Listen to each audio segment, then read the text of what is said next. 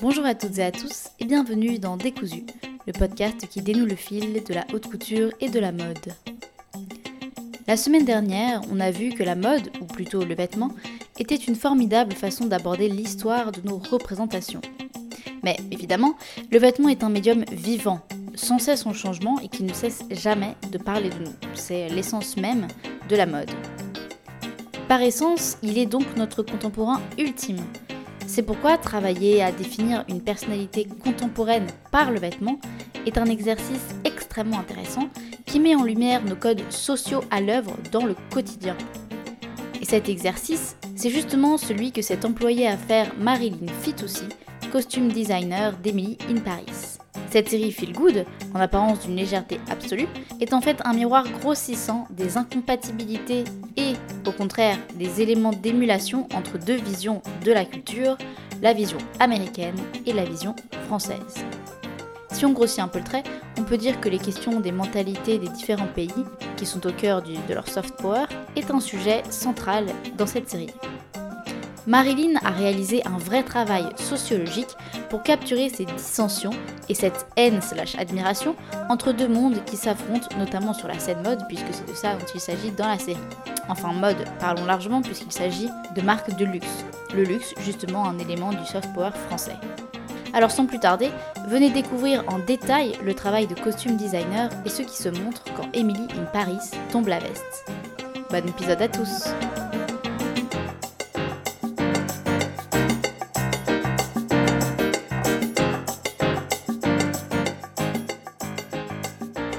Donc aujourd'hui, pour Décousu, j'ai le plaisir de recevoir sur le podcast Marilyn Fitoussi, qui est donc euh, la personne en charge euh, des costumes sur la série Emily Paris, mais qui n'a pas fait que ça. On va pouvoir euh, en parler en détail pendant cette interview. Donc pour commencer, Marilyn, est-ce que tu peux un petit peu présenter ton parcours brièvement et dire donc ce que tu fais aujourd'hui?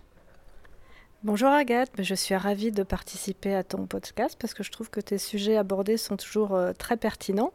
Donc voilà, Marilyn Fitoussi, créatrice de costumes. J'ai commencé dans ce métier il y a une trentaine d'années et ma formation à la base, je suis designer textile. Voilà, j'ai fait mes études à, Olivier de Serres, à Paris. Et effectivement, cette formation de designer textile euh, influe énormément dans ma façon de travailler et surtout cet euh, amour inconditionné euh, que j'ai pour euh, les textures et surtout les imprimer à forte dose.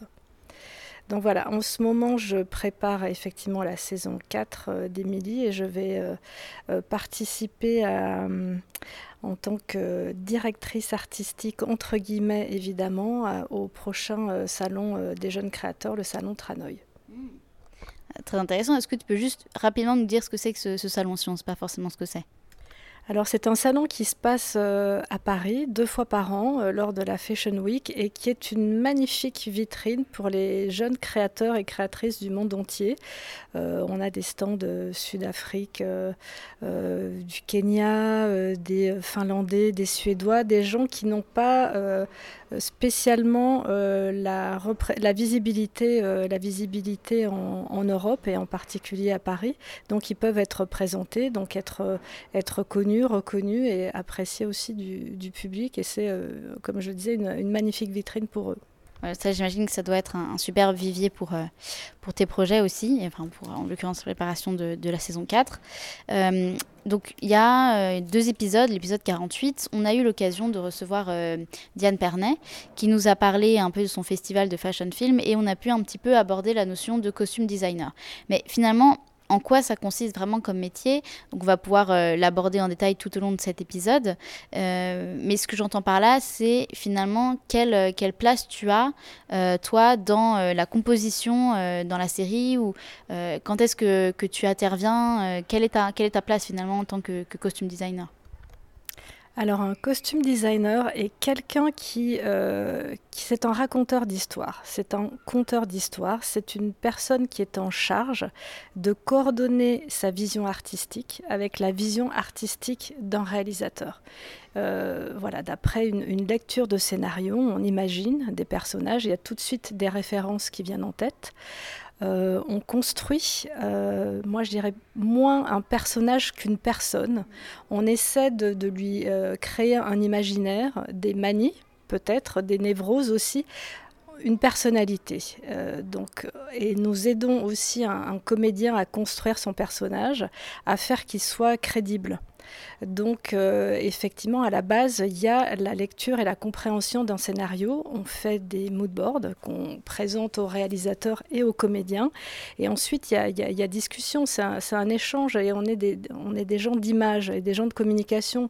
Et souvent, effectivement, les mood boards sont plus propices pour un metteur en scène qui ne connaît soit pas la mode, soit pas les termes techniques ou les deux, de pouvoir euh, concrétiser un peu dans sa tête et de commencer à visualiser un personnage et de voir comment il va être habillé, euh, habillé à l'écran. Et pour un comédien, c'est aussi une façon de se, de se, projeter, de travailler ensemble, de s'inventer vraiment une, une personnalité, de faire que ce personnage existe réellement. Bah, ça, c'est quelque chose qu'on va pouvoir justement euh, euh, déployer un peu plus tard. Euh, mais c'est vrai que là, finalement, j'ai envie d'aborder aussi des questions qui sont très concrètes dans la réalisation de ce projet-là, dans Amélie in Paris. C'est-à-dire que, par exemple, comment est-ce que tu arrives dans le projet? Est-ce que c'est le réalisateur qui te contacte, qui te connaît? Est-ce que, je sais pas, il y a des sortes d'appels d'offres? Enfin, comment ça se passe pour rentrer à l'intérieur de ce projet-là, Émilie Paris? Alors pour Emeline Paris, j'ai passé mon casting parce que maintenant on passe à un casting euh, comme, euh, comme les comédiens. J'avais été repérée parce que mon CV est un peu, euh, voire complètement atypique. J'ai longtemps travaillé hors, hors Europe. J'ai travaillé et j'ai vécu pendant 13 ans au Mexique. Ensuite j'ai vécu 7 ans au Portugal. J'ai eu la chance de beaucoup voyager, de faire des projets quasi et uniquement à l'étranger. ma façon de m'habiller est un peu euh, pour une, parisienne, pas de, pas de souche, mais beaucoup trop colorée pour, euh, pour les codes parisiens. Donc tout ça faisait que euh, quand il y a eu une, une espèce de recherche de, de costume designer pour la série Emily, mon profil est, apparu. J'ai passé, nous étions trois, j'ai passé un, casting et voilà. Après, il y a des rencontres qui se, qui se font. J'ai passé un casting avec, avec Patricia Field, qui est donc euh, la créatrice de costumes de Sex and the City, qui est une amie intime de Darren Star, le, créateur de Sex and the, City, puisqu'ils ont fait ce, succès phénoménal et mondial ensemble. Donc, effectivement, elle était ma caution, ma caution euh, professionnelle. Et donc euh, Patricia Field, qui a été sur la saison 1 et 2 la consultante de, cette série. Donc effectivement, la, chimie a, beaucoup euh, et a pris immédiatement parce que elle savait que j'allais comprendre l'univers de, Darren Star, j'allais comprendre son esthétique et que je, le, choc culturel américain, je l'ai eu il y a des années puisque j'ai quand même préparé et, et, des films et travaillé aussi aux États-Unis. Donc je, c'est une façon de, de, travailler aussi que je, que je connaissais et que je maîtrisais. Donc voilà, tout ça a fait que euh, on est souvent au bon endroit, au bon moment et avec les bonnes personnes. Et toi, justement, tu parles du, choc, euh, de ce choc-là américain. Et euh, moi, ce que je trouve extrêmement intéressant, c'est, bon, je vais pas te mentir, j'ai fait partie un petit peu des personnes qui redoutaient de, tomber sur le gros cliché, tu sais, de, de la mode française vue par les Américains avec les, les bérets ou les choses comme ça. et en fait, j'ai été très sincèrement choquée par la subtilité du traitement des, vestiaires, mais de tous les personnages. C'est-à-dire qu'en fait, ils sont tous très, très complexes, tous très différents, et en fait, on, peut, on pourrait imaginer qu'il y a une espèce d'image euh, qui va être lissée dans les vestiaires, et en fait, non. C'est-à-dire qu'il y a vraiment des espèces de, de racines individuelles qui sont très propres à chacun des personnages. Et, euh, c'est vrai qu'il y, a un travail de sémiologie qui finalement est assez dingue, je trouve. Euh, et notamment, il y a une question qui est centrale, évidemment, dans Emily de Paris, c'est tout le concept, c'est la différence, la dichotomie radicale, j'ai envie de dire, avec euh, entre le style américain et le style français. Enfin, on le retrouve euh, notamment, je pense, euh, à Pierre Cadeau quand il lui dit on peut, on peut, peut-être qu'on parlera la, même langue, mais on ne se comprendra jamais. et je trouve ça très intéressant. Et je me dis justement comment toi, comment est-ce que tu pourrais définir en fait cette dichotomie entre le style français et le style américain? Je vais faire juste une petite parenthèse. Quand tu parles de subtilité des, des, silhouettes, je pense que tu es un peu la seule, peut-être, à Paris, à penser, euh, à penser cette chose. Euh, parce que c'est une série qui a été énormément critiquée sur le, sur le sol français et j'oserais dire le sol parisien.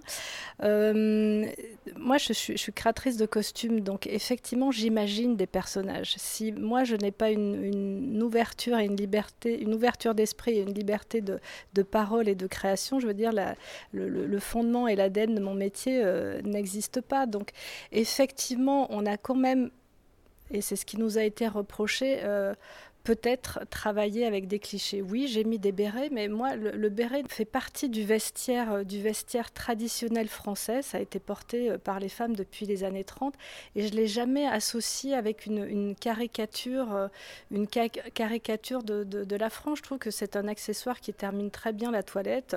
J'avais en tête des, images sublissimes d'une Dietrich avec le béret. Après, j'ai fait une petite recherche. On retrouve Alain Delon à porter le béret, France Gall etc. Là, on est au Palais Royal et, je viens de voir aussi euh, maintenant effectivement des, touristes qui se sont réappropriés le, béret, mais j'ai pensé cette série en me disant est-ce que la, la, femme française, l'image de la femme française, de la femme parisienne n'est pas en mythe?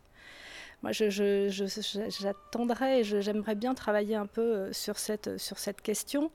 Euh, voilà, on a ce code de, de, de, la parisienne que je, avec des codes que je connais mais que je trouve, pour euh, le genre de série que je devais faire, que je trouve un petit peu ennuyeux. Je ne peux pas faire une quarantaine de, tenues par épisode en tournant autour du, minimalisme et de couleurs et de formes qu'aime la parisienne. Euh, je me suis dit qu'il fallait aussi euh, que ce personnage, ce personnage avec de la personnalité qui arrive de, de Chicago, euh, n'abdique pas euh, parce qu'il est moqué et critiqué au sein, de, au sein de, de, la compagnie euh, dans laquelle il va travailler. J'avais vraiment, alors que j'aurais adoré faire une espèce de, changement à la, de, séquence de métamorphose comme dans Le Diable s'habille en Prada, mais je trouvais que c'était c'était trop consensuel. évidemment, elle arrive avec sa forte personnalité, très éclectique, très colorée. On lui dit tu es mal habillé, on ne met pas de talons à Paris, on met peu d'imprimés, et d'un coup, elle, renonce à qui elle est et elle essaie de se, de se glisser dans un, uniforme très parisien. Je trouvais que c'était un peu réducteur pour, pour euh, la, qualité de ce personnage.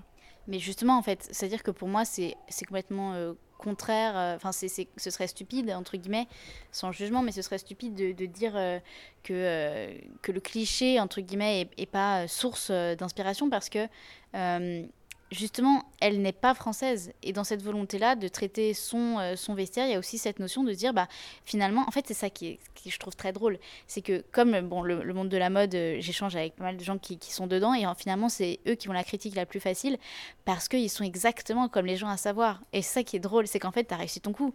Parce que tu vois, cette réaction euh, du fait de dire, en plus, à un moment donné, ils le disent dans la série, ils disent, oui, c'est la fille qui a des vêtements bizarres.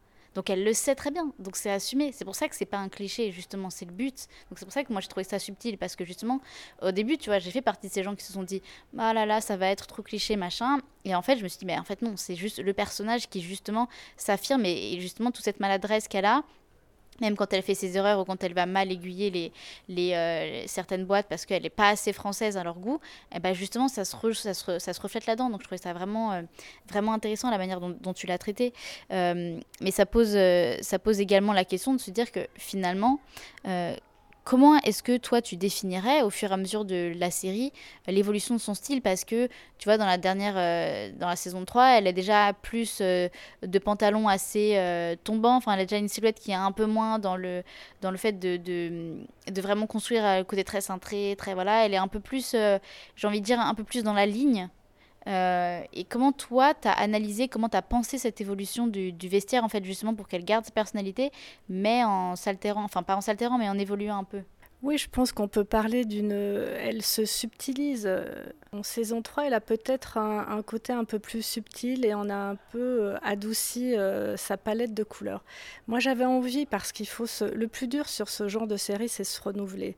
Euh, les gens peuvent imaginer qu'on distribue et qu'on mélange tout et n'importe quoi. Tout est quand même matière à réflexion. Il y a même des fois, et ça peut paraître bizarre, où je me dis non, là, c'est trop, c'est trop mélangé, c'est trop coloré et ça n'a plus de sens. Il faut savoir résister à la main, à un moment donné, à la, main qui mélange trop.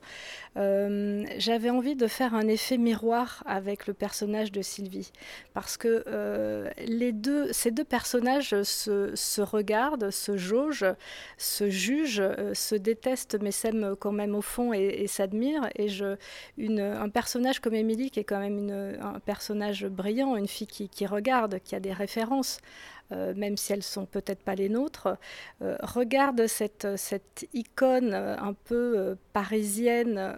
Est-ce qu'elle est vraiment très parisienne? Je, ne sais pas, mais cette, cette icône qu'elle a toute la journée avec son sens du chien et de l'élégance. Euh, et se dit il y a peut-être des, il y a peut-être des choses à prendre, il y a, des, il y a une, beauté et une, pureté dans la silhouette que j'aime beaucoup. Et en face, cette Sylvie qui dit cette jeune arrogante américaine, euh, habillée de façon euh, trop exagérée, a quand même euh, ce côté bold, ce, côté qui, qui, ose, qui se fie et qui se, qui se joue des conventions. Et peut-être effectivement que je, ayant moi aussi une forte personnalité, je pourrais euh, oser un peu plus de couleurs. Donc on avait fait ce, mélange un peu et j'avais rien dit aux, comédiennes. Et Lily, quand elle a essayé une, une, des, une des, tenues, qui était un pantalon euh, pour ne pas la le citer, euh, la citer Inès de la Fressange, taille haute euh, et large, a dit Oh, mais est-ce que je ressemble pas un petit peu à Sylvie avec ça? Et je lui ai expliqué quel était le, concept, ainsi qu'à Philippine. Elles ont toutes les deux, euh, toutes les deux adhéré parce qu'il y avait cette, cette façon de se de se remercier, de se reconnaître, de se saluer tout en ne, le verbalisant pas. Donc c'était un, un, moment qui était un petit peu, qui était assez, assez drôle à faire entre toutes les deux. Mais ça, justement, c'est là où justement je trouve qu'il y, y, a de la subtilité là-dedans. C'est que ce côté euh, très français qui est dans, bah, justement, je, perpétue en fait cette tradition du code, cette tradition de la ligne, cette tradition de la pureté, etc. Finalement, il, gagne aussi à être enrichi dans un côté, en fait, euh, les conventions, finalement, qu'est-ce que c'est? Et, tu vois, c'est ça qui est très intéressant, c'est que en tant que Français, qui en plus travaille dans la mode, il y a un côté où souvent tu, tu ris jaune, mais tu ris vraiment parce que tu t'identifies, tu dis ah ouais, ça, ça j'avoue, j'aurais pu le dire. Moi, ce qui m'a fait beaucoup rire, c'est quand ils se retrouvent dans un café et qu'ils boivent tout le temps, tout le temps, tout le temps. On, pourrait dire que c'est cliché, mais euh, en fait, c'est vrai. Enfin, c'est vraiment comme ça. C'est-à-dire que dans, dans les. Tu sais, à n'importe quelle heure, tu as du rosé, tu as du vin blanc, etc. Et je me dis, c'est ça qui. C'est, c'est drôle, mais c'est vrai en fait. Et c'est assez marrant la manière dont, tu le traites. Et justement, moi, la question que je me pose aussi, c'est finalement d'où viennent tes inspirations? Parce que euh, quand on voit le personnage de Sylvie, d'aucuns peuvent imaginer que ça peut être euh, Ralia Karine Radfeld parce que elle est justement cette femme qui suit ses conventions. Mais de ce que j'ai compris, c'est pas ton inspiration pour, euh, pour, euh, pour Sylvie et pour les autres personnages aussi. D'où viennent un peu tes aspirations Est-ce qu'il y a des, c'est des courants, c'est des designers, c'est des personnalités? Comment tu puises en fait tes ressources alors, comment je puise mes ressources et comment je crée un personnage? Ma manière de, travailler, et je pense la manière de, beaucoup de créatrices de, costumes, quand on a un projet à faire, euh, j'ai trois spots dans Paris, dans des endroits différents, dans des cafés, des restaurants différents. Je m'assieds et je regarde juste passer les gens. Et là, j'observe, j'observe et je, voilà, j'ai peut-être ce petit, si j'ai un talent, ça doit être celui-là, c'est celui de, sentir et de voir un petit peu les, tendances. Je regarde ensuite effectivement les, les défilés de mode pour savoir quels sont les, couleurs, les coupes et les tendances, comme on dit, justement pour ne pas les adopter. Euh, en général, j'essaie de fuir euh, la couleur de la saison, euh, le, trop oversize de, la saison, voir qu'est-ce qui définit le 2023 et pour pouvoir proposer une mode, entre guillemets, mais des silhouettes qui soient atemporelles. Il faut que dans 10 ans, on puisse regarder cette, série sans qu'elle soit spécialement datée. Ensuite, je suis une, psychopathe de Pinterest. J'ai énormément de, de, dossiers sur Pinterest. Je fais beaucoup, beaucoup de recherches sur euh, des thèmes très différents. Euh, je vais le maximum euh, possible voir des expositions. Il faut. Diana Vreeland disait qu'il faut que l'œil voyage. Euh, donc mon œil doit être euh, constamment, euh, constamment nourri.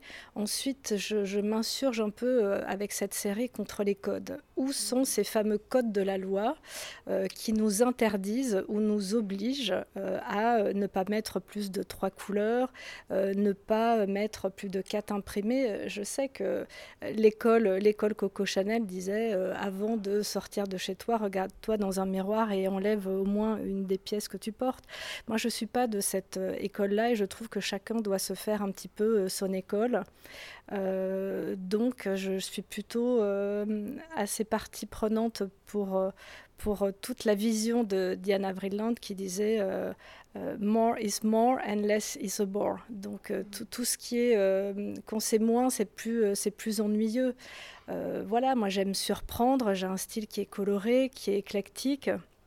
Et surtout, c'est une espèce de, cette série m'a permis d'écrire mon, un peu mon manifeste en, en, donnant aux gens le droit à la différence, en les, en les poussant à juste se libérer, euh, se libérer des codes, des conventions. L'originalité, c'est pas un mot grossier. L'originalité, c'est ce qui fait que nous sommes tous des individus.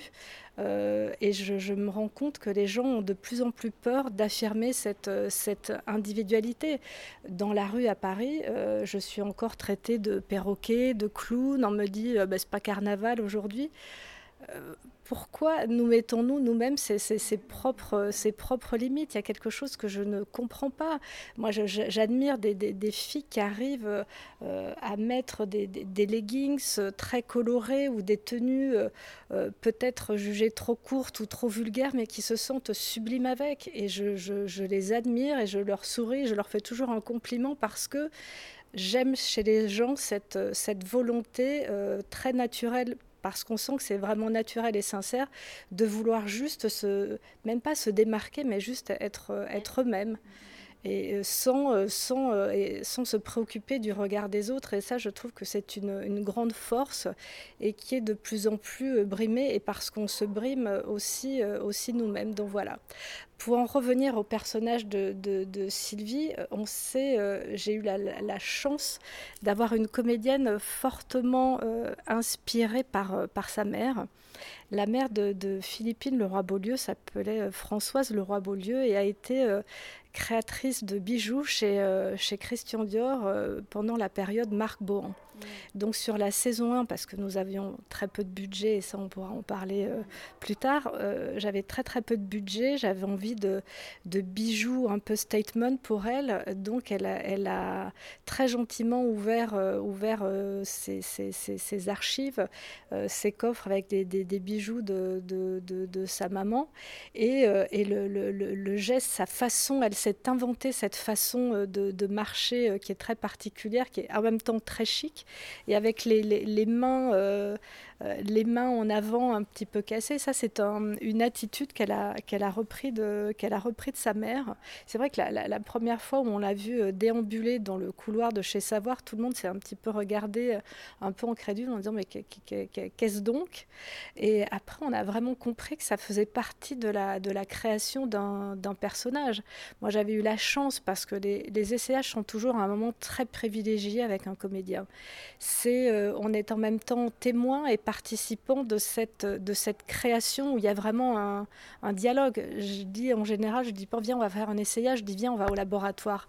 Parce qu'on essaie, on se risque, on prend des, chemins qui sont, euh, des fois c'est la, bonne, la bonne direction, des fois ce n'est pas la bonne, ou ça, ça l'a été un moment et après effectivement il faut qu'il y ait une évolution, mais c'est le le, moment où on se remet et on doit tous se remettre en, cause. Et moi, jusqu'au dernier moment, je m'octroie la liberté de pouvoir changer un costume parce que soit l'humeur n'est plus là, soit le décor ne s'y prête pas soit parce que le, comédien a aussi euh, évolué dans sa tête. Il devient, euh, il a de plus en plus possession de son personnage, donc il faut, euh, il faut écouter à ce moment-là et pouvoir, et pouvoir redéconstruire et reconstruire avec lui ça, donc finalement, tes inspirations, elles viennent aussi euh, euh, bah, de tous, les, tous ces éléments qui, qui s'agglomèrent, les choses que tu peux analyser, les, histoires qui peuvent se raconter entre elles. Et finalement, c'est un travail qui n'a pas qu'une seule, qu'une seule, qu'un seul axe. Quoi.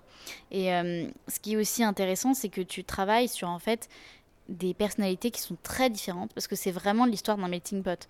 Tu vois, je pense euh, par exemple à Sex and the City. Bon, on, est d'accord, elles sont toutes les trois très différentes, etc. Mais c'est une différence qui est du même ordre que par exemple Desperate Housewives. C'est-à-dire qu'il y a un côté, c'est un peu bon, toutes euh, des femmes euh, américaines, etc., qui sont un peu dans le même milieu, mais auxquelles elles ont des personnalités différentes. Mais bon, là, toi, tu travailles sur un côté vraiment international, j'ai envie de dire. Entre le financier anglais, la jeune la jeune bourgeoise française qui est dans l'art, etc., avec des parents un peu ubuesques, Dieu sait qu'on en a en France, euh, voilà, qui a son petit, qui a son château, etc. T'as euh, bah, l'américaine qui bosse dans la com, qui vient de Chicago, qui a pas le temps, etc. T'as euh, le mec un peu bizarre, un peu perché, le français un peu sympa, qui fait du vélo un peu bobo, mais un peu chic, enfin, tu vois. Et je me dis, mais c'est un travail sémiologique, culturel énorme. Donc, comment tu fais pour avoir vraiment cette, cette mentalité, pour, pour percevoir et pour capter les codes euh, des mentalités des différents milieux, déjà milieux sociaux et ensuite des différentes cultures? Est-ce que tu lis? Est-ce que tu. Comment tu fais? Je pense aussi que tout ça fait partie de l'expérience. Ça fait 30 euh, ans que je... 32 même, j'ai calculé avant de te rencontrer. Je crois que ça fait 32 ans que je fais des, que je fais des films et des séries. Donc j'ai eu... Euh, énormément de cas de figure. J'ai fait des films contemporains, j'ai fait des films d'époque, j'ai fait des films avec des riches, des pauvres, des minces et des gros, si on peut encore euh, euh, définir les gens comme ça. Donc, euh, et je, oui, je lis beaucoup. Je lis beaucoup de, biographies, je lis beaucoup de, livres historiques aussi. donc tout ça, et puis je, regarde aussi les, gens, la rue. Comme je t'ai dit, j'ai eu la chance de voyager quand même pas mal et d'avoir vécu de nombreuses années hors, euh, hors France, ce qui fait que ça, ouvre aussi, euh, ça fait réfléchir aussi à sa propre, à sa propre culture, ça, vous oblige un petit peu à, l'analyser, à la défendre aussi souvent. Je me suis jamais sentie autant française que quand j'étais euh, à l'étranger. Donc voilà, tout ça c'est un... Moi je, je regarde et j'observe beaucoup, je suis un observateur constant de la rue, des gens, tout m'intéresse et je n'ai surtout aucun a priori sur, sur personne et sur, et sur aucun sujet. Donc j'essaie de m'informer au, maximum et d'être perméable au maximum à la société qui m'entoure. Après, évidemment, j'ai, voilà, on a tous... Euh, euh, des, perceptions différentes et j'essaie de, voir et de, comprendre euh, les gens. Après, effectivement, on ne fait pas un banquier de la City comme on peut faire euh, voilà, un, Parisien un peu, un peu déjanté. Et il faut inventer aussi, il faut proposer aux, comédiens, il faut leur proposer des choses, les faire sortir des, sentiers battus. C'est ce qui s'est passé avec Émilie. Maintenant, c'est très simple parce que ça, fait, ça va faire quatre ans qu'on se, qu'on se côtoie, donc il y a une relation de, confiance qui s'est instaurée euh, parce que mon discours, euh, ce que je, propose, c'est quand même argumenté. Et ils ont vu que ça, marchait, premièrement, mais que c'était, euh, je, pouvais justifier du, choix de certains vêtements. Rien n'est gratuit, tout a l'air très simple et très évident, mais c'est quand même le fruit de, réflexion. Et c'est en ça que je trouve que le, costume contemporain est beaucoup plus compliqué à faire que le, le costume d'époque, où le costume d'époque, c'est très défini, c'est très écrit. voilà la, silhouette, le col 1930 est comme ça, une silhouette 1800. Voilà, donc euh, on l'abordera tout à l'heure. Donc euh, voilà, c'est juste regarder, oui, il y a, de la culture, il faut continuer à se, à se cultiver, euh, à lire et à être, à être curieux. C'est ce que j'essaie aussi de transmettre et je suis dans une période de ma vie où je suis plus dans la transmission. Donc j'essaie de, euh, voilà, je, fais des, talks, je sais pas comment on dit, des, présentations ou même pas des masterclass parce que c'est un peu prétentieux, mais euh, voilà où j'essaie d'expliquer aux jeunes quel est mon métier, ce qui définit un créateur de costumes et qui le fait différent d'un créateur de mode et quelle, quelle, voilà, quelle subtilité et quelle euh, euh, skills, j'allais dire euh, compétences. voilà, quelles compétences, merci Agathe, quelles compétences il faut avoir pour, pour pouvoir être créateur de costumes? Pareil brièvement, mais ça me, ça me fait penser finalement le traitement du vestiaire féminin et masculin, c'est pas forcément la même chose. mais je me dis, toi, tu t'amuses plus quand tu traites lequel et surtout, surtout, est-ce que tu t'autorises et est-ce qu'on t'autorise autant de liberté dans le masculin que dans le féminin? Alors j'espère que cette série montre que je m'amuse autant euh, pour le vestiaire masculin que féminin. Euh, j'aime autant, euh, autant designer pour, les, pour les, les, femmes que pour les, que pour les hommes. Ça ne me pose aucun souci. J'essaie d'être le plus juste et le plus créative. Effectivement, quand on a un personnage comme Gabriel qui est le, le chef, qui est un garçon qui est magnifique, donc là c'est peut-être pour moi le personnage le plus compliqué à faire parce qu'il faut qu'il soit intéressant à regarder, mais je ne peux pas pousser le, euh, stylisme trop loin parce que sinon il se transforme, parce qu'il est beau et qu'il porte bien le vêtement, il se transforme en, mannequin et c'est absolument pas du tout ce que je, veux véhiculer pour lui. Donc il faut qu'on arrive à, trouver cette justesse avec le vêtement qui soit suffisamment intéressant, qui montre que le garçon a des références, euh, recherche, euh, est complètement dans l'air du temps, sans tomber dans une caricature d'un garçon qui serait trop euh, euh, polarisé sur la mode. Sa passion, c'est la cuisine, c'est pas la mode. Donc il y a, une, justesse à, trouver. Et pour moi, c'est le, personnage le plus compliqué parce qu'il doit être excessivement simple. Le plus marrant à faire, c'est euh, Julien parce que voilà, il est flamboyant. On peut mettre et je fais en général fabriquer, fabriquer ses costumes. Euh, parce que il me faut des, j'ai envie d'avoir des tissus très colorés, euh, très chatoyants, avec des, des, grands motifs, ce qui n'est pas spécialement le, vestiaire masculin, euh, tout au moins pas, pas à Paris. et un des personnages que je préfère faire, c'est le, le, créateur, le fashion designer, qui est le Grégory Dupré, qui est joué par Jeremy O'Harris, parce qu'on n'a aucune limite. Euh, il n'a aucune limite, c'est vraiment une, quelqu'un qui connaît excessivement bien la mode. Euh, et la mode française, la mode européenne qui, voilà, qui peut se, transformer et qui est quasi en état de transe. Et c'est fascinant à observer chaque fois qu'il vient en, essayage costume. C'est-à-dire qu'il oublie, euh, il arrive, il se, il et euh, il se glisse dans toutes les propositions de, vêtements, que ça, ça, peut être, ça peut aller de la jupe au pantalon, à l'uniforme, en comprenant. Il n'y a jamais non plus de sa part ni un jugement, ni, euh, ni un a priori il comprend qu'on se et il se glisse avec extrêmement de facilité dans, dans le personnage. Ce qui est un peu le, le cas de, de, tous les comédiens. Il c'est plus ou moins évident pour eux aussi d'oublier qui ils sont à la base, euh, d'oublier que on ne, on ne crée pas ou on ne propose pas des vêtements euh, qu'ils aimeraient eux dans leur vie privée, mais pour leur personnage. Donc c'est une petite gymnastique qui est toujours un peu délicate à faire, qui des fois prend euh, quelques secondes et qui est, des fois est un peu plus un peu plus laborieuse mais qui est toujours hyper intéressante. C'est vrai, je me suis fait la réflexion en plus en regardant le. Euh, finalement, Lily Collins, ça n'a rien à voir quoi. Avec Emily Paris, euh, elle a vraiment ce côté presque un, un chouille Sylvie parfois, tu vois. C'est ça qui, qui, qui, est marrant aussi. Euh, et après, il y a aussi des, des, des, questions plus techniques là sur le concrètement comment, comment ça se passe. Tu parlais de cette question du, du, du budget. ça reste une, une, grosse question parce qu'en fait, tu vois sur des, des sur des sur des euh, tu vois, je pense par exemple à 10%, où, voilà, où le costume a une part énorme aussi, parce que c'est euh, très connoté comme milieu. Euh, mais si tu veux, il n'y a pas ce, besoin d'appuyer le trait ou justement de désappuyer sur des personnages comme, comme Gabriel, alors que dans Emily Paris, c'est quand même vraiment la mode, quoi, le sujet. Donc, évidemment, j'imagine que le traitement des, des, costumes est absolument central. Donc, est-ce que euh, pour le budget, comment ça se passe? Est-ce que c'est illimité? Est-ce que c'est tu as une enveloppe qui est cadrée? Ou alors, est-ce que euh, c'est. Comment ça se passe en fait? Est-ce que, tu sais après combien ça représente dans toute cette histoire de la série, le budget pour les costumes? Alors oui, l'argent est toujours le nerf de la guerre sur, euh, sur tous les projets qu'on fait. On n'a jamais assez de temps et on n'a jamais assez d'argent. Quand on a démarré euh, la, première saison d'Emily, effectivement, personne ne me connaissait. Euh, Lily Collins n'était pas énormément connue. Enfin, elle était peut-être connue de ta génération, mais pas tellement de, de, la mienne. Enfin, c'était son succès euh, à Paris, on va se polariser sur Paris, était assez confidentiel. Et une série sur, sur la mode ou sur le vêtement n'avait pas d'antécédents de, euh, en France. On ne savait pas faire ce genre de série. Moi-même, je ne savais pas comment aborder, et j'allais aborder ce genre de, projet. C'était plus un, pilote. Euh, et j'ai jamais pensé cette série en termes de mode, mais plutôt en termes de, de. C'est devenu un ovni. Après la saison 1, c'est vrai que le style était un, petit peu hybride.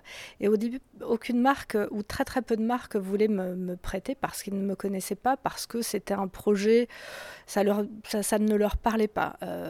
après le succès planétaire de, de, cette série, et succès, je pense, parce que ça a incité aussi les gens à voir la vie, la mode de, façon plus libre et plus décontractée, les marques ont commencé à se, à se rapprocher de moi. Donc j'ai eu, des, eu des échanges de mails assez, assez amusants où on me disait qu'il y avait certainement eu une, erreur de communication. Euh, euh, sur la saison précédente et c'est toujours la faute d'une stagiaire qui n'a euh, pas compris ou bien ou pas bien répondu euh, au mail et les, marques ont commencé effectivement à approcher cette série parce qu'il y a aussi on l'abordera tout à l'heure le, facteur financier qui est, qui est, très important donc oui sur un projet comme ça on a un budget qu'on fait qu'on transmet à un directeur de, production qui transmet lui-même à ses producteurs et ensuite commence ou non euh, la, bataille, euh, la bataille des chiffres. Euh, Emily in Paris, c'est un très très petit budget. Emily in Paris, c'est pour 10 épisodes, avec le nombre de comédiens, et nous habillons aussi la figuration, c'est 300, 300 000 euros à peu près, ce qui est absolument rien. Donc voilà, cette, série a pu être faite sur la saison 1 parce que depuis des années, euh, depuis euh, une dizaine d'années, je travaille beaucoup avec de la seconde main, avec du vintage. J'achète le maximum de choses euh, en ligne. Je, déteste aller acheter ou faire acheter un jean neuf alors qu'il y a 350 pages sur des sites en ligne. Voilà, j'avais déjà à la base, parce que j'avais un très petit budget, j'étais déjà entraînée parce que je, je, trouve aussi indécent de temps en temps d'aller acheter des pièces aussi cher quand ce n'est pas, euh, ce n'est pas justifié. Euh, donc on parlera euh, de cette notion de visibilité des marques après, parce que ça aussi je pense que c'est un gros sujet, surtout avec le, poids qu'a pris la série au fur et à mesure du temps. mais d'abord une question finalement qui, qui, peut paraître assez simple. Est-ce que c'est des prêts que vous avez des marques ou est-ce que c'est des achats que vous faites euh, par rapport à des grandes ou des petites marques et ensuite qui restent dans des collections euh, pour euh, des saisons à venir ou alors vous réutilisez jamais la même pièce? Comment ça se passe par rapport à ça? Alors, la, façon que, j'ai de, travailler sur cette série, c'est que je, privilégie premièrement le vêtement de seconde main, euh, le vêtement vintage, euh, les jeunes créateurs, les petites marques et aussi euh, les, marques plus installées, on va dire les, grandes maisons. Donc tout ça c'est un mélange, j'achète, j'achète, je loue. On nous prête maintenant aussi beaucoup. j'ai la chance parce que la, la saison 1 a très bien démarré et très bien marché, j'ai la chance d'avoir une production qui me fait énormément confiance dans le fait que je n'ai pas à faire de placement de produits. C'est-à-dire que je, je, veux une liberté totale qui est euh, euh, tacite et exigée euh, à chaque renouvellement de contrat. je veux cette, cette liberté de, de, pouvoir avoir mes coups de cœur pour des marques. Je ne fonctionne pas avec une marque, je fonctionne avec l'émotion que me provoque un vêtement. Et ça, c'est la, c'est la base de mon travail. Et je pense que c'est aussi pour ça que ça, il y a cette sincérité qui fait que ça, ça marche parce que je ne fais pas d'éditoriaux. Euh, je n'ai pas à euh, devoir faire des total looks. J'en ai fait, euh, ai fait un sur la saison dernière parce que ça avait du sens. Euh, les bottes, les bottes, la jupe, le chemisier, la veste étaient du même du même tissu. Donc je trouvais ça, je trouvais que c'était un statement et que c'était assez assez amusant à faire. Mais j'ai cette liberté totale de pouvoir mélanger des grandes et des petites marques. Les comédiens m'ont énormément appuyé aussi sur sur toute cette cette démarche. Lily a porté des, des des, boots qui avaient déjà été portés. Il n'y a aucun, euh, elle, elle, et euh, aucun des comédiens n'ont d'a priori, ils sont assez sensibles à ce, à ce discours. Assez sensible aussi aux marques éco, éco-responsables. Et je, pense que pouvoir mélanger toutes ces marques, toute cette liberté de créativité, c'est ce qui fait que cette série et que les, les silhouettes sont intéressantes et un peu particulières. Euh, voilà, il y a des, effectivement des, designers qui ont envie de dessiner des pièces spéciales pour, euh, pour Lily ou d'autres personnages. Malheureusement, je n'ai jamais les scénarios en avance. J'ai euh, trois semaines avant, on commence à avoir des outlines et les, scénarios arrivent une semaine avant, donc c'est assez difficile de pouvoir se projeter et de pouvoir faire fabriquer. J'adorerais pouvoir faire fabriquer euh, euh, beaucoup plus de vêtements que je ne le fais, mais euh, souvent j'ai une semaine les, collections quand on dessine, quand je dessine les, défilés, comme le défilé Marie-Antoinette, ça a été fait en, à peine 15 jours. donc on a très très peu le temps pour pouvoir anticiper et faire fabriquer. Ça c'est le, seul point qui est un peu, un peu délicat sur, sur cette série. Parce que c'est vrai que c'est euh, assez étonnant ce que, ce que tu dis par rapport euh, à la rapidité à laquelle les choses se font. Quand on a vu par exemple des pièces, on a vu du Stéphane Roland, on a vu du Charles de Villemorin, c'est quand même des pièces euh, couture. Et je me dis, mais c'est des pièces, enfin, même on a vu du, Jean-Paul Gaultier aussi, si, si, si je me trompe pas. Mhm. Et je me dis, mais Enfin, comment, comment tu fais pour, pour avoir ces pièces-là, qui sont, j'imagine, du, du sur-mesure, comme je l'ai dit, en temps et en heure. Combien de, temps en amont vous avez euh, pour préparer et pour euh, décider qu'un costume va être mis sur, un set? Ça t'arrive même parfois de changer euh, avant, avant une prise ou, tu vois, comment, comment, comment vous faites pour organiser tout ça et que pour les vêtements soient à la bonne taille? Alors, les vêtements Stéphane Roland, Stéphane Roland, ça a été une, très jolie rencontre parce qu'effectivement, comme je, te l'ai dit tout à l'heure, je n'étais euh, ni connue, ni euh, dans le milieu de la mode, ni euh, connue pour des éditoriaux, et donc pour pouvoir donner une visibilité à, un créateur. Et je suis donc allée, parce que j'admirais depuis très longtemps le, travail de, Stéphane Roland, je suis donc par l'intermédiaire de, son attaché de presse, Tiffany, qui a été euh, absolument adorable, euh, ouverte d'esprit et très souriante. Elle m'a dit, je vous organise un, rendez-vous avec, avec Stéphane. Et j'ai donc vu ce, grand créateur et je lui ai dit, bonjour monsieur, vous ne me connaissez pas. Vous allez me prêter une robe de couture que je vais asperger de peinture. Je ne vais pas vous la rendre. Je vais prendre toutes vos, vos collections parce que j'ai besoin d'avoir des vêtements pour un showroom. Euh, votre, vos, rouleaux de tissu, vos dessins, vos archives, et on va critiquer votre collection et dire qu'elle est ringarde. Est-ce que vous voulez travailler avec moi? Donc il m'a regardé euh, droit dans les yeux, sans sourire, et il a éclaté de rire. À un moment donné, il m'a dit Maréline, nous allons démystifier, euh, démystifier le monde de la haute couture. Et voilà, c'est à cause de rencontres euh, comme celle de, Stéphane Roland, euh, qui était complètement inattendue, Charles de Villemorin, parce que j'étais complètement fascinée par, euh, par la créativité de, ce garçon, par la maturité de ce qu'il peut faire, je, pense qu'il faut vraiment qu'il dessine pour, pour du théâtre et de l'opéra, il a vraiment un, univers complètement fascinant, et Gauthier, parce que voilà, pouvoir accéder aux archives de Gauthier, aux archives de Christian Lacroix, c'était un rêve voilà, c'est des gens qui ont aussi beaucoup influencé euh, euh, ce que j'aime dans la mode et ma façon de travailler. Donc après, ça, c'est, il faut être persuasif et quand on est passionné, on rencontre des gens passionnés qui comprennent le, discours, qui comprennent que si j'ai, cette envie, ce désir euh, de, travailler, de collaborer avec cette marque, c'est pas parce que euh, c'est un chiffre d'affaires, c'est parce que j'aime réellement euh, l'ADN de la maison, leur esthétique, leur éthique, ce qu'ils proposent et que je, c'est une, voilà, j'ai une sensibilité complètement euh, euh, en phase avec ce que, ce que eux proposent. Et tu vois, là, on a, on a beaucoup parlé de, de Emily Paris, logiquement, parce que c'est les projets sur lesquels euh, tu en ce moment, mais ça fait quand même pas très longtemps que tu es là-dessus et ta carrière est bien, bien plus longue. et moi, il y, a un projet qui évidemment me parle et je pense parlera à beaucoup de gens qui nous écoutent, c'est évidemment quand tu as travaillé sur, sur Camelot, parce que là, c'est complètement différent. C'est un, un, travail qui est radical, enfin, qui est vraiment, euh, j'ai pas envie de dire à l'opposé, mais presque, parce qu'il y a un côté où tu sais où tu vas, c'est référencer une époque, c'est vraiment, on va travailler sur les textiles, ça a fait écho aussi à ta formation première, euh, donc de design textile, on va pouvoir euh, revenir dessus.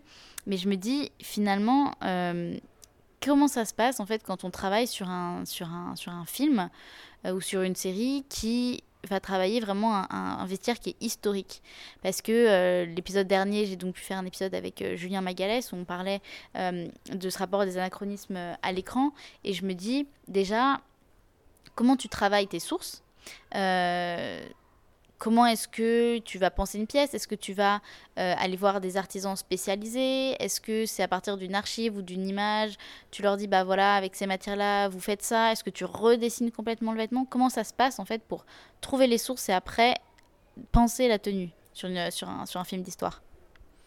Alors c'est vrai que j'ai la chance de pouvoir faire euh, le grand écart encore entre un projet euh, qu'on va qualifier de contemporain et de, mode sur Émilie et un projet comme, euh, comme Camelot qui est historique peut-être dans le fond mais complètement farfelu aussi. Donc c'est vrai que c'est une, grande chance d'avoir cette liberté créative de pouvoir passer de l'un à l'autre et je me sens aussi à l'aise et légitime dans, dans l'un ou l'autre de, de, de ces projets-là pour bien pouvoir déconstruire une époque, ce qui est le cas de Camelot, il faut bien la connaître. Donc effectivement, j'ai euh, énormément fait de recherches avant sur le, euh, le Moyen Âge, qui n'est pas une époque que j'affectionne particulièrement pour, pour l'esthétique, euh, surtout au niveau de, de, de, de, la coupe des vêtements femmes. Je trouve ça un peu, un peu pauvre et pas complètement flatteur. Enfin, je sais pas une époque qui me, qui me passionnait à la base, mais le, le projet m'a passionné parce que j'ai eu cette, euh, cette, carte blanche totale de, de, la part euh, d'Alexandre Astier. Je ne connaissais pas sa, série, puisque le, le, plus gros... Euh, du, succès de sa série des, des, des, 10 ans pendant laquelle elle a été diffusée sur, sur une, chaîne de télé. Moi, j'habitais au Mexique à ce moment-là, donc je voyais qu'à Noël, quand je, rentrais euh, en France, les, gens ricanaient, me parlaient de cette série que je connaissais que de très loin.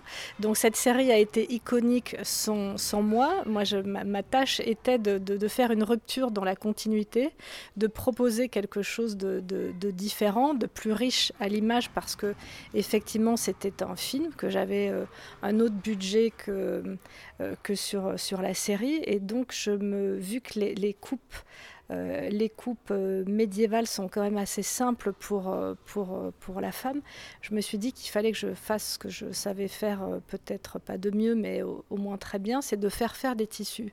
Donc j'ai commencé par faire toute une, une recherche de, de tissus et que j'ai travaillé et retravaillé avec Myrthe Kilian, qui est une designer textile hollandaise. Euh, donc on a travaillé ensemble à des effets de matière, à, faire en sorte qu'on ne sache pas en quoi euh, sont faits certains, euh, certains vêtements. Donc là, ça a été, une expérience hyper enrichissante. Ensuite, sur ce genre de, de, de, projet qui est très ambitieux et où il y a énormément de, costumes, on loue aussi. Donc j'ai été louée en France et en Espagne. Il y a des loueurs spécialisés. Euh, et pour les fabrications, oui, il y a des. Euh, ce que j'avais envie vraiment de faire, c'est euh, de faire ce projet complètement et entièrement euh, au niveau de la, de la fabrication à Lyon. Il y a des très très bons ateliers à Paris, mais c'est un projet lyonnais avec une gloire euh, locale, euh, nationale qui est lyonnaise. Voilà, donc j'avais vraiment aussi envie de, de, rendre hommage à tous les gens de, de cette ville qui l'aiment, qui le soutiennent, et parce qu'il y a du talent partout. Donc voilà, j'ai monté des ateliers à Lyon. Et on a fait une très très grosse partie de, la fabrication des costumes, euh, des costumes à Lyon. Oui, parce que je pense par exemple à, euh, un manteau qu'on a vu porter par Sting. Euh, et tu vois, il y a un peu cet écueil de se dire comment est-ce qu'on évite le côté costume d'Halloween Parce que ça, c'est une, c'est une question que je me suis toujours posée, tu vois, quand on regarde des films. il y a toujours un peu. Enfin, moi, je trouve qu'en France, franchement, on est très bon. Enfin, je dis on les designers qui travaillent pour les films français sont très bons pour faire des, costumes d'histoire qui sont vraiment euh, des vrais. Euh, j'ai presque envie de dire qu'ils sont sortis du, temps, quoi. Et alors que dans beaucoup de films, tu as ce truc de on va reprendre un vêtement, puis on va en faire un peu un costume, on va pas vraiment être exigeant sur le fait que ce soit vraiment très historique. Et je me dis finalement, comment tu fais? Est-ce que parfois il y a des matières que vous allez, vous allez vieillir? Est-ce que vraiment tu reprends la coupe euh, en elle-même? Quelle tolérance tu as aussi par rapport à l'anachronisme? Quelle exigence tu as dans le fait de vraiment traiter le côté historique du, du, vêtement et pour vraiment le redonner à cet écran-là, quoi, pour, pour, pour, pour pas tomber dans le côté costume?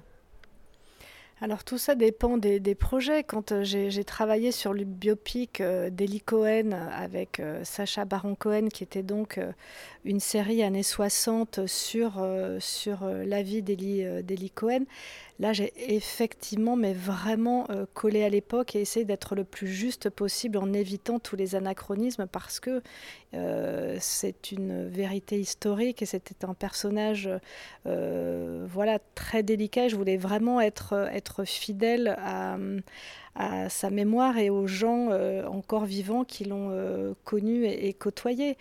Quand c'est un, projet comme, Camelot, évidemment c'est grâce à la série que j'ai pu aussi avoir une telle liberté, puisque la, série euh, prônait un peu aussi euh, l'anachronisme, peut-être, et grâce à, un manque de budget euh, à la part, ça, a laissé à la, créatrice de costumes beaucoup plus d'imagination. Elle a, fait des trouvailles que j'applaudis, qui m'ont fait, qui m'ont fait euh, marée. Donc euh, voilà, là c'est aussi une liberté d'Astier de, de, de, me donner carte blanche et de s'en moquer un peu. On recréait euh, un univers. Donc effectivement, soit la coupe était d'époque, mais la matière était complètement actuelle. J'ai fait une, armée, une armée à paillettes avec des coupes d'époque, mais je me suis dit quelles sont les matières qu'on ne retrouve pas au Moyen Âge?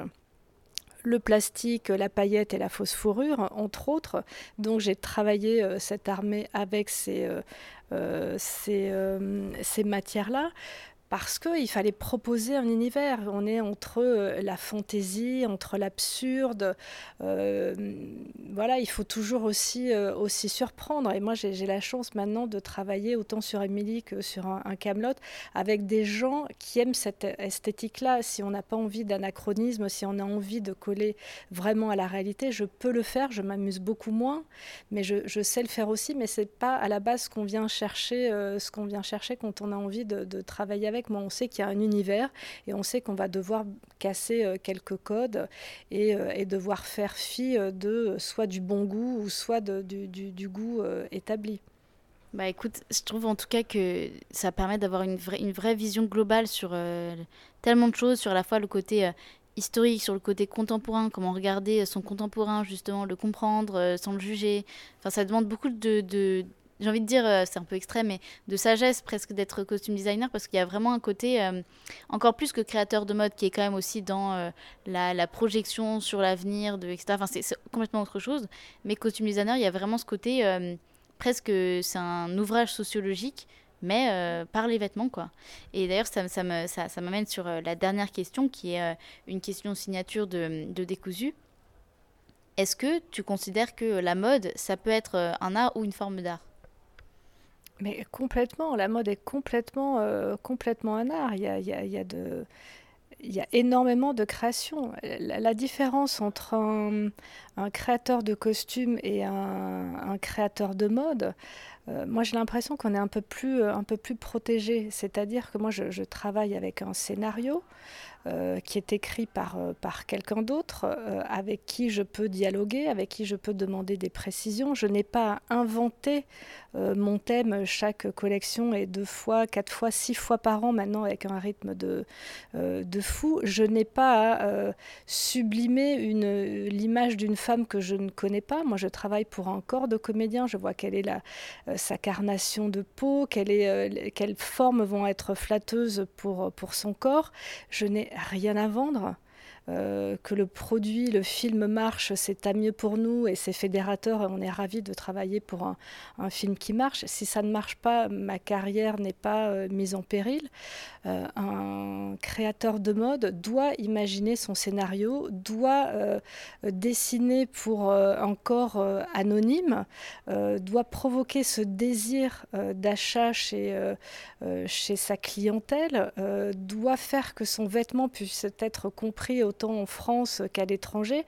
Euh, si ça marche pas, euh, les financiers peuvent, peuvent le virer. Il y a un rythme maintenant, c'est plus deux fois par an, c'est deux, quatre fois les croisières, les prêts faux, les prêts sommets, enfin, c'est les capsules par-ci. C'est complètement infernal. Je ne, je ne, sais pas comment ils arrivent à se, à se ressourcer.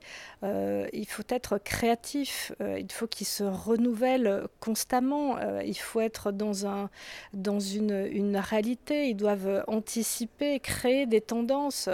Euh, c'est dur de, persévérer et je suis ravie que, que la série Emily Paris me donne le loisir de pouvoir mettre en avant des jeunes créateurs qui qui entreprennent ce, voyage phénoménal vers, la création, vers la, constitution de leur marque euh, et vers, euh, tout, ce processus créatif, mais ils sont en train de pas de crever la, gueule ouverte, mais c'est extrêmement compliqué euh, maintenant de pouvoir euh, euh, être, une, être une marque, de pouvoir en vivre. La, conjoncture actuelle, et peut-être ça a toujours été comme ça pour, pour les, les, jeunes marques, mais c'est extrêmement difficile. Et ils restent concentrés, ils restent passionnés, ils ont souvent deux boulots à la fois parce qu'il faut qu'ils travaillent pour une autre marque pour pouvoir avoir les moyens de, de, payer des, des, tailleurs qui continuent à monter leur modèle. Je, trouve ça fascinant et j'espère que cette série, effectivement, peut les mettre en avant, peut mettre tout ce savoir-faire qu'on a français, parce que c'est un savoir-faire, euh, la, culture, la couture, tous ces métiers qui sont de plus en plus en désuétude en France, les, les, les plumassiers, les, brodeurs, des maisons sont en train de, fermé aussi avec un, savoir-faire et tout notre patrimoine. Et ça, ça me, ça, ça me terrifie. Donc, euh, euh, les, personnes qui font aussi des fleurs en soie, enfin, tous ces petits métiers qui participent à la haute couture, qui est quand même une vitrine euh, somptueuse pour la France, sont et tendent de plus en plus à disparaître. Oui, c'est un art et c'est même, même du, grand art. Il y a de la réflexion, il y a la maîtrise d'un métier derrière. C'est c'est tout sauf, tout sauf évident. Bah écoute, je pense que je ne sais pas si c'était possible de mieux résumer toutes les problématiques qui sont au cœur euh, du secteur actuellement et qui l'ont été euh, euh, hier et qui le seront demain. en tout cas, dis-nous où est-ce qu'on peut suivre un peu ton actualité, où est-ce qu'on peut te retrouver si on veut voir un peu ce que tu fais ou se, se tenir au courant de tes projets. Peut-être ton compte Instagram ou tes réseaux ou...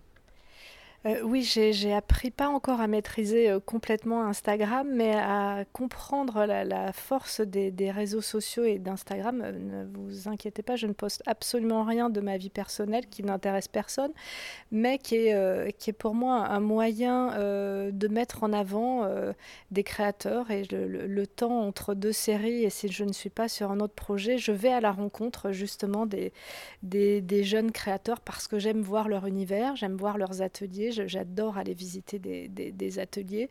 C'est toujours un, moment hyper, hyper agréable. Donc effectivement, j'essaie de, faire des posts, surtout euh, tous ces jeunes que je, que je rencontre sur Instagram, qui est un, bon moyen de, de, communication et où je tiens un peu...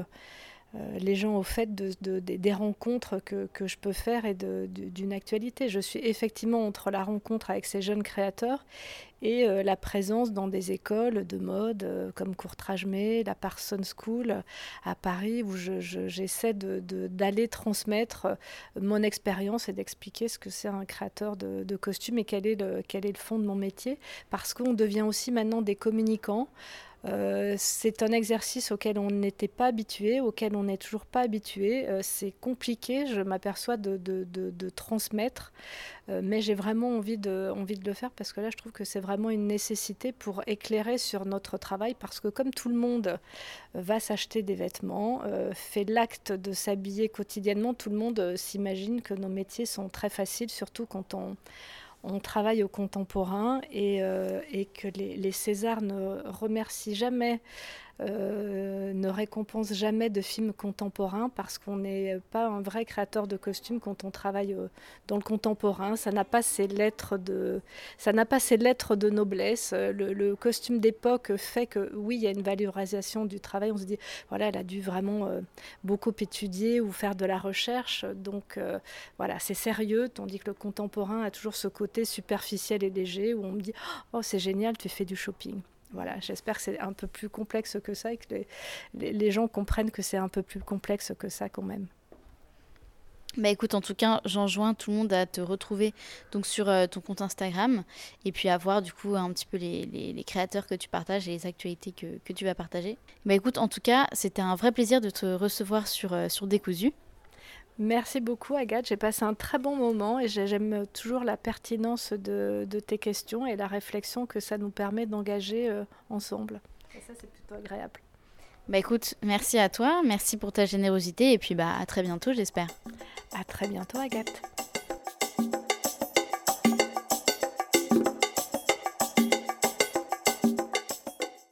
Merci à toutes et à tous d'avoir écouté ce nouvel épisode de Décousu le podcast qui dénoue le fil de la haute couture et de la mode.